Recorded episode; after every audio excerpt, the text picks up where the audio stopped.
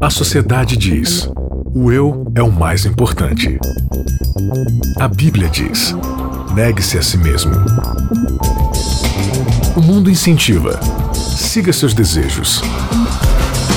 Jesus convida: siga-me. A cultura diz: pense igual, seja igual, conforme-se. O cristianismo diz: não se conforme com os pensamentos deste século. Contra a cultura. O Evangelho clama pelo diferente. Começando mais um Contra a Cultura, o Evangelho clama pelo diferente. Muito obrigada pela sua participação, você que está nos assistindo aí através das redes sociais ou lá no nosso site também, novotempo.com barra Contra Cultura. Você que nos ouve através do podcast Contra a Cultura, aí no seu aplicativo, no seu smartphone, ou você que nos ouve através da Rádio Novo Tempo também, de qualquer lugar do Brasil. Muito obrigada pela sua audiência, pela sua participação, pelo seu carinho aqui no Contra a Cultura. Não estou só, Maiara Costa voltou! Eu voltei, Bianca. Tudo bem, Mayara? Tudo bem. Você estava presa no centro igual? Eu estava aquele... presa no centro, no hospital, naquele dia. Naquele dia. Centro né? de reabilitação. Isso, é. é, não. Você já está curada? Você está curada, Mayara? Quase 100%. Quase Ainda 100%. ficou um resquício. Mas que bom que você está de volta, viu? É ótimo. Isaac Rezende também sempre. Esse não fica preso no centro, não ele não tem doente. crise de sinusite, ele não. não tem nada. Até porque, né, Bianca, chega uma fase da vida que a gente tá careca de saber que não vale a pena ir no médico. é, tem coisa que não adianta resolver. Isaac, Isaac, Isaac. Tava comentando com a Bianca aqui que nós é do tipo que se pegar uma doença assim, terminal, a gente morre, mas não vai no médico. Né? Mais ah, toma, sei lá, vitamina C. Não, não, mas olha, nossa. vamos mudar essa, vamos mudar essa vamos, realidade Bianca. nossa, esse comportamento, né, Isaac? Vamos. Muito bem, contaminados pela santidade, esse é o título Muito do é. nosso episódio de número 10, Contaminados pela Santidade. É contrassenso isso aí, né? É contrassenso, total Mas- e absoluto. Mas santidade contamina a gente? No conceito que talvez nós tínhamos sobre esse assunto, não, mas biblicamente falando, sim. Então, tô curioso pra ver isso aí. Olha aí então, Contaminados pela Santidade, esse é o nosso título do décimo episódio. Tá acabando, hein, galera? Falta mais três episódios Falta aí Ainda bem. três. pra começarmos uma outra série. E a que outra série vai ser de arrepiar. Vai ser de revelações. Uma atrás da outra. Olha aí, então a próxima temporada fica ligado, a gente já vai divulgar o título aqui, tá? Bom, e aí, contaminados pela santidade? Como assim, Mayara Costa? Exatamente. Como eu disse, é, às vezes o conceito de santidade que nós temos é que para algo ser santo ou para nós sermos santos, tem que ser no sentido literal de separação. Você não pode se envolver, você não pode se misturar. Só que quando nós vamos para a Bíblia, nós percebemos que aquele que é a santidade, ele veio e se misturou com a galera. E como nós estamos falando de mordomia 360 graus e a mordomia é serviço, como é que eu entendo então, né, o que é ser um servo santo? Perante Deus e perante as pessoas. É sobre então isso que essa questão de conversar. contaminação é porque o próprio a própria santidade, o próprio Cristo, aquele que era santo de fato, se misturou com, com a Exatamente. gente e ele fala pra gente fazer E ele influenciou as pessoas com aquilo que com aquilo que ele com, com quem ele era, Uhum. né? Então, se nós somos servos de Cristo, por isso mordomia cristã, nós também precisamos aprender a influenciar mais e ser menos influenciados. Inclusive, o nosso título, o título do guia de estudo é A Função da Mordomia Cristã, ou seja, exatamente isso que a gente vai estudar essa semana, né? A função de tudo que a gente conversou até aqui, né? Colocamos Qual é o toda. objetivo de tudo isso? Exatamente, colocamos aqui toda o, con- todo o conceito, a explicação do que é mordomia cristã, o que, que é dízimo, o que, que é oferta, a- enfim, toda, toda ampliamos essa visão e hoje vamos falar especificamente sobre, tá, e aí, o que, que eu faço com tudo isso? Né? A função de do mordomo. E aí, que função? O verso-chave aqui não fala pra gente, ó, Deus não nos chamou pra impureza, e sim pra santificação. 1 Tessalonicenses 4:7. Esse aí mesmo. Se Deus não nos chamou pra impureza, como é que minha santidade pode ser, ou minha santificação, pode ser algo contaminante? Por isso que eu disse que era contra sensual É o contracultural. contracultural o, o título proposto. Claro que aqui o texto Maiara na mira. na mira da verdade. Na mira da Maiara. O texto aqui, a gente não pode descontextualizar, certo? Certo. E Paulo tá tratando ali do Não só o texto aqui, É como, Como nenhum texto acolá outro também. texto, né? Nem aqui nem acolá, isso mesmo. 1 Tessalonicenses 4, 7, Paulo tá falando ali de, um, de uma impureza específica. Né? A, a impureza, o tipo de impureza que ele tá falando ali é da lascívia, da luxúria, da impureza sexual. E provavelmente ele estava tendo esse tipo de problemas ali com, com os tessalônicos. Só que trazendo ah, o senso da o, con- o consenso da impureza para um âmbito geral e dentro daquilo que nós já estudamos até aqui, o que, que é ser santo, né? No contexto geral da Bíblia. A palavra santo, ela tem vários significados, mas o significado principal dela é alguém que é separado para um uso específico. Kadosh. Kadosh no, no, no, no hebraico e hagiasmos no grego, né? Então é você ser consagrado, é você ser separado para um uso específico. Então se nós formos analisar esse conceito em toda a Bíblia, nós vamos perceber que Deus ele separa coisas, ele separa lugares e ele separa pessoas para o seu uso, para que ele possa usar. E, e as coisas elas são santas por uma santidade imanente que, que produz deles mesmo? Não, Qual que é a relação da santidade?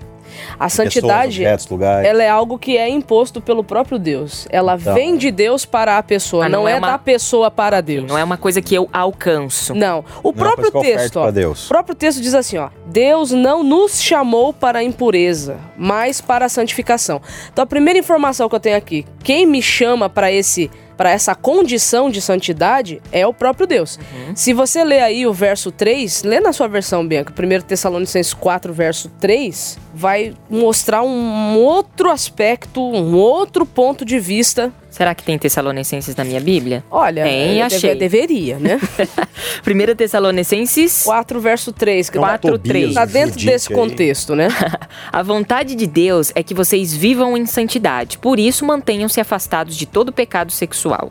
Cada um deve aprender a controlar o próprio corpo e assim viver em santidade e honra, não em paixões sensuais, como os gentios que não conhecem a Deus. Ou seja, então o que, que o texto começa dizendo pra nós? Que a santidade é a vontade de Deus pra nossa vida.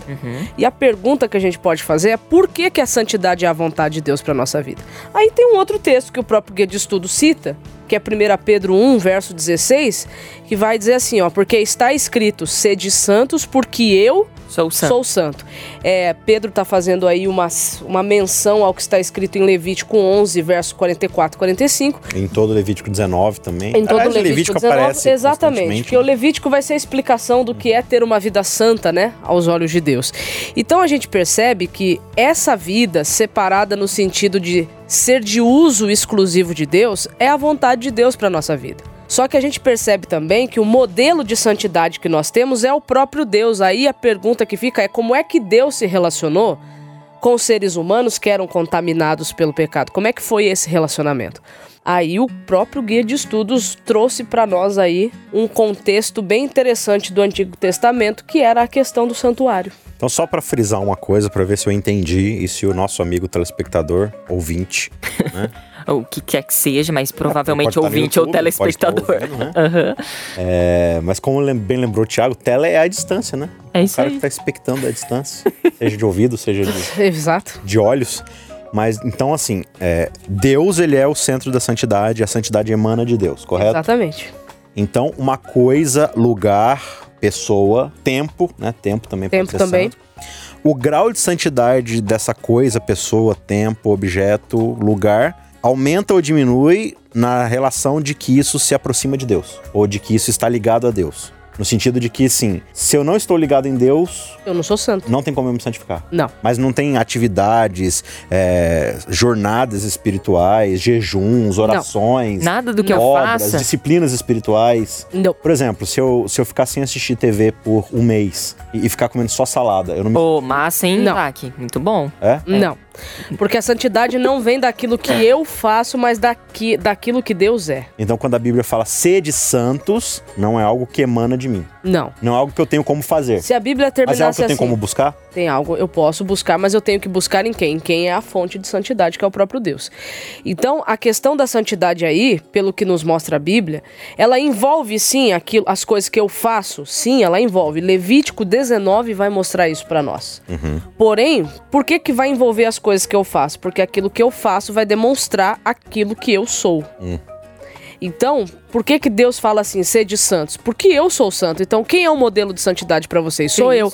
E Deus, conforme nós estudamos na primeira lição desse guia, dessa série, ele nos criou para sermos imagem e semelhança dele. Esse é o propósito, né? Então, quando nós buscamos, né, voltarmos a ser imagem e semelhança de Deus, nós, Nós cumprimos a função. viver em santidade. E a gente cumpre a função da mordomia. É, fecha legal aqui mesmo, né? Porque a gente sempre falou desse- do propósito, né? Ah, essa questão do propósito tá, tá, tá aparente em todos os episódios, praticamente, né, Isaac? Amor, é, propósito, missão, enfim. Isso aí sempre a gente vai cair nesses, nesses tópicos, né? Então, aqui, a função da mordomia é cumprir esse propósito de, De nos nós- parecermos exatamente. cada vez mais com, com Deus, que foi para isso que nós fomos criados. E agora né? interessante, né? Qual a primeira coisa na Bíblia que Deus chama de santo, ou que ele santifica? É um dia. Exatamente. É o, é o sétimo É o- dia da semana. Certo. Que tá dentro do contexto que a gente já estudou aqui no, né, no, no contexto da mordomia, que é do propósito do ser humano. Então Deus cria o ser humano, dá pra ele uma função, uma tarefa de trabalho, mas ele fala: olha, antes de você começar essa tarefa, você vai descansar. Você vai começar por um descanso dentro do sétimo dia, que eu tô santificando para um propósito diferente. E é pra você descansar nesse dia pra quê? Qual o propósito de eu, de eu descansar num dia que é santo? O sábado ele é colocado como selo da criação para um lembrete específico. Olha, é, você vai trabalhar e você vai ser minha imagem e semelhança, você vai realizar as funções que eu realizo. Só que você precisa se lembrar de um negócio, você precisa se lembrar de um negócio. Não é você quem providencia as coisas. Não é você que trabalha no sentido de produzir, de fazer. Você só tá dando continuidade àquilo que eu coloquei. Então a soberania de tudo é minha. E para te lembrar disso também, não só vou te dar um sábado para isso, mas também uma árvore para te lembrar de que o bem e o mal quem define sou eu. É muito importante a gente definir isso, porque é, quando a gente for lá no final para falar sobre as três mensagens angélicas, quando a gente vai falar de Babilônia, que é o contrassenso da santidade, tudo isso vai estar ligado ao Éden. Tudo isso vai estar ligado lá ao sábado e à árvore do bem e do mal. Então a gente precisa entender, quando Deus separa uma coisa para ser santa, é para que a gente tenha íntima comunhão com Ele, para que isso nos remeta a Ele como soberano sobre as nossas vidas, né? Então, quando a gente tenta estabelecer a nossa própria santidade, a gente vai falhar miseravelmente, porque a gente vai justamente se esquecer lá do sábado, se esquecer da árvore do bem e do mal e tudo que a gente fez. Mas enfim. Muito bem, o episódio de hoje tá muita informação, Não, muita tem, coisa tem. e tal. vamos- então, assim, ó, aí.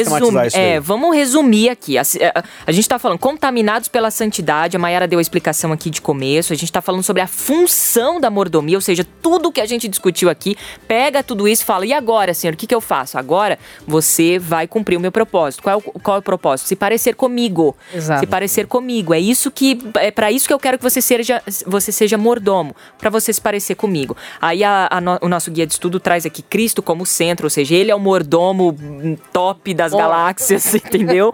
É, é- é esse mordomo que você precisa seguir. E a lição também traz o nosso guia a a questão da doutrina do santuário, que geralmente as pessoas não conseguem entender a doutrina do santuário. E ainda mais pegar a doutrina do santuário e falar. "E- e- ah, isso aqui tem a ver com mordomia? Como assim? O que, que, que é isso? É, só contextualizando aqui, às vezes a gente tem algum amigo ouvinte que não seja adventista, porque a doutrina do santuário é muito exclusivamente adventista, né? É até um ponto assim de discórdia, muitas vezes de discussão. E também para o nosso amigo adventista que cresceu na igreja, mas que realmente nunca parou para estudar, como eu, por exemplo. Eu também. Eu nunca parei para estudar o santuário a fundo. Mas essa a gente visão panorâmica. entende e que a tal gente- algumas É. coisas, mas. Uma ideia bem simplista aqui é de que. É, aí fala assim: ah, mas o Adventista ele não acredita que a cruz foi suficiente. Não, a gente acredita que a cruz, dentro da sua função, foi suficiente. Qual que era a função da cruz? A função da cruz era a mesma função do altar, lá no santuário, que era o quê? Fazer o sacrifício do cordeiro. Só que depois do sacrifício do cordeiro, haviam outros rituais no santuário que precisavam ser feitos. A purificação do santuário, a expiação dos pecados. Então, na cruz, Cristo é oferecido no altar, ali no pátio do santuário. Aceito completamente um- uma oferta totalmente fundamental e exclusiva e completa no que ela precisava ser feito. Agora a gente entende que Cristo lá no santuário celestial, ele tá dando continuidade naquele processo que acontecia no santuário, de espiar os nossos pecados, de purificar não só em nós individualmente, mas estipar o mal do mundo. Porque o, o pecado ele vai sujando não apenas as nossas vidas, mas o universo todo está contaminado o quê? com a dúvida, uhum. com a desconfiança, com viés, com Babilônia, né? Então a ideia de que o santuário está purificando o mundo. Porque qual que é a ideia do santuário lá no conceito de Levítico, de Números, de que o santuário era a manifestação da presença de Deus. E como Deus ele é santo, a santidade dele é tão pura e boa que ela é a fonte da vida, ela, ela que nos traz vida, que nos traz a sobrevivência. Mas se a gente se aproximar dela no jeito que nós estamos por causa do pecado, nós a gente é somos é destruídos, sim. É como se fosse o Sol. Pega o Sol. O Sol é ruim? Não. Não, o Sol é fonte de vida da nossa galáxia. Entendeu? Mas chega perto do Sol pra você ver o que acontece. Você morre. Porque o Sol é mau? Não, porque ele é muito bom, né? Então, Deus vai dar uma série de, de especificações e de rituais para você ser cerimonialmente puro e estar tá perto da presença dele. A, a, ideia de Deus o tempo todo é se aproximar do ser humano novamente. Só que para isso ele precisa dar certos cuidados para o ser humano. Então, a ideia aqui do santuário é que Cristo, ele é suficiente para realizar todas as questões que o santuário apontava, desde o sacrifício até agora a expiação e purificação desse santuário, né? Então a gente precisa entender, e o santuário é, é figura central disso daí na Bíblia, de que Cristo ele vai ser o foco de toda a escritura e o foco de toda a nossa santidade. E, e a forma como Cristo ele vai exercer a santidade de Deus, e ele anda pela terra falando o quê? É, quem me vê a mim vê ao Pai. Eu sou a manifestação de Deus entre vocês a santidade de Cristo ela é diferente da santidade do ser humano que o, ser humano adquiriu, né, Mayara? Porque uh, o ser humano ele tinha que se precaver para não sujar a sua santidade. É. Jesus ele começa a, entre aspas aqui, nos sujar com a sua santidade, né? É nesse aspecto que vem a questão do contaminados Exato. pela santidade. Por exemplo, que... lá no santuário você não podia tocar um defunto, você não podia tocar uma mulher com sangue, por exemplo. A mulher com sangue, ela tinha que se separar, com ciclo menstrual, né? Sim. Ela tinha que se separar do, do arraial, ficar lá fazendo ritual de purificação. Você não poderia trocar em coisas doentes, por exemplo, doenças e, e outras coisas desse sentido. Por quê? Você ficava impuro. E aí Jesus vem e ele começa a tocar que tipo de pessoa? Justamente a mulher com fluxo contaminados. De sangue, um defunto, Leproso, uma pessoa né? leprosa. Só que Jesus não fica contaminado, né? Não. Jesus não pega essas doenças, Jesus não fica impuro. As pessoas que começam a ser purificadas.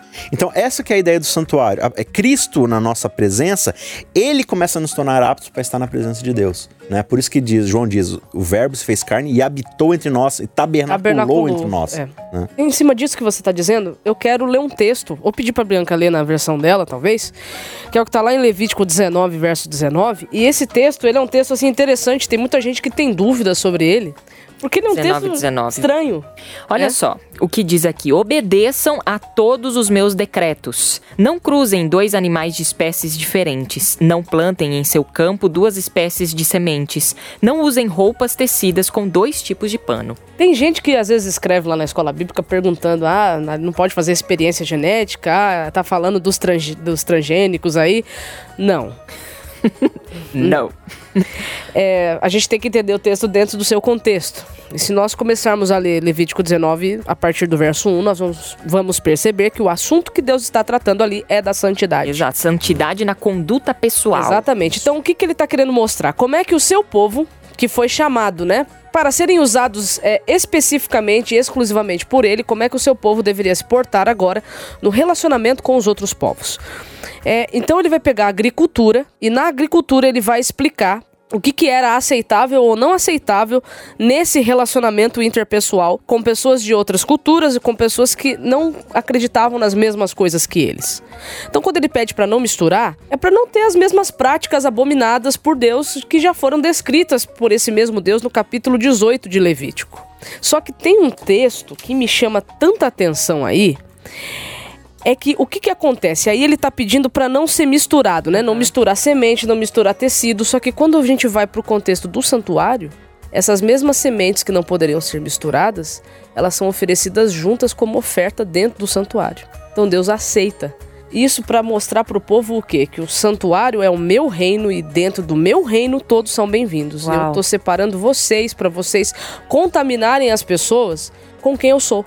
O Isaac tem uma, uma historinha bem didática. Não é, é nem historinha, né? É um exemplo, né? Que a gente não tem que ser caixa d'água, né, Isaac? A gente tem que ser. A gente tem que ser tem cano. cano né? É, para poder arqueduto. espalhar isso. Arqueduto, né? Uhum. Da graça e da santidade de Deus.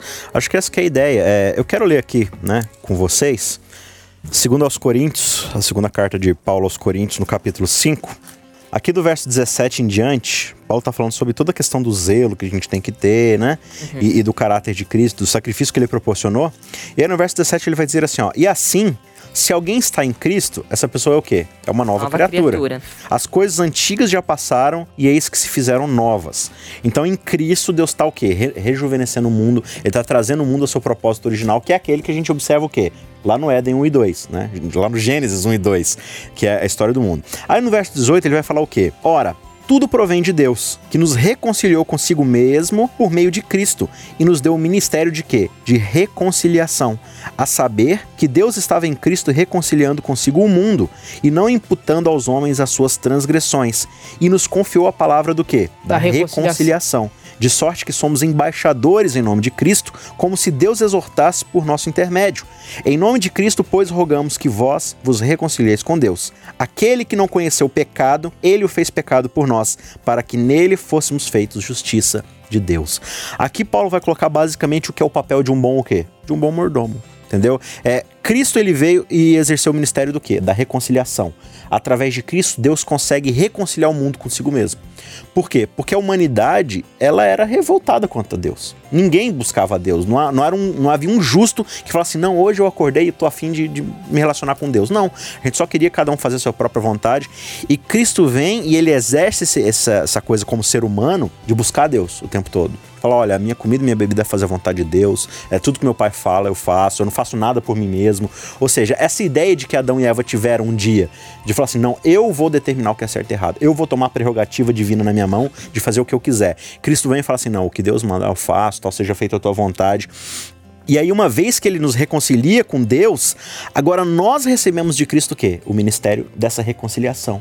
Então, da mesma forma como Cristo sai por aí contaminando as pessoas com sua santidade, purificando o leproso, ressuscitando o morto, a, a mulher lá do, do fluxo, agora nós estamos nesse, estamos nesse ministério de reconciliação. Agora a gente sai por aí falando assim: olha, volte-se para Deus, volte-se para Deus. E aí você falou um ponto importante. Eu vou sair por aí contaminando as pessoas, não com a minha santidade, porque eu não tenho, é com a Exatamente. santidade de Cristo. Ou seja, você reflete o caráter dele, é tudo dele, né? Como ele foi a expressão máxima do caráter de Deus em forma humana, agora nós somos chamados por Deus, por isso que o primeiro verso fala sobre isso, que Deus nos chama, né? Nós somos convidados, convocados por Deus para sermos a expressão também do seu caráter. É, aquele que não conheceu o pecado, ele se fez pecado por nós para que nele fôssemos feitos justiça de Deus, para que nele fôssemos nos tornados santos, para que nele, nele. Então a ideia de Cristo, do santuário, de qualquer doutrina que a gente tem, seja na igreja adventista, seja na tua igreja, que pode ser uma outra denominação, você tem que fazer uma avaliação séria para saber se a sua doutrina não está ligada a Cristo. Porque se Cristo não é a finalidade da tua doutrina, a tua doutrina ela pode ser espúria. E muitas vezes, dentro da própria igreja adventista, por exemplo, por mais que eu acredite que elas sejam cristocêntricas, às vezes a nossa interpretação de determinadas doutrinas não apontam para Cristo. Sim. Não a doutrina em si, a nossa interpretação e a ação dela. Então a gente precisa avaliar, porque ela pode deixar de ser uma doutrina e se tornar uma heresia, se ela não tá levando a gente isso é tão Cristo. importante que lá em João 7,17 diz que isso vai mostrar se nós conhecemos a Deus ou não.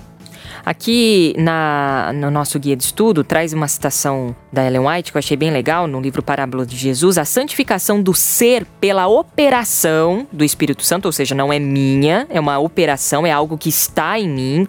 Ela é, é imple- implantação da natureza de Cristo na humanidade. A religião do Evangelho é Cristo na vida.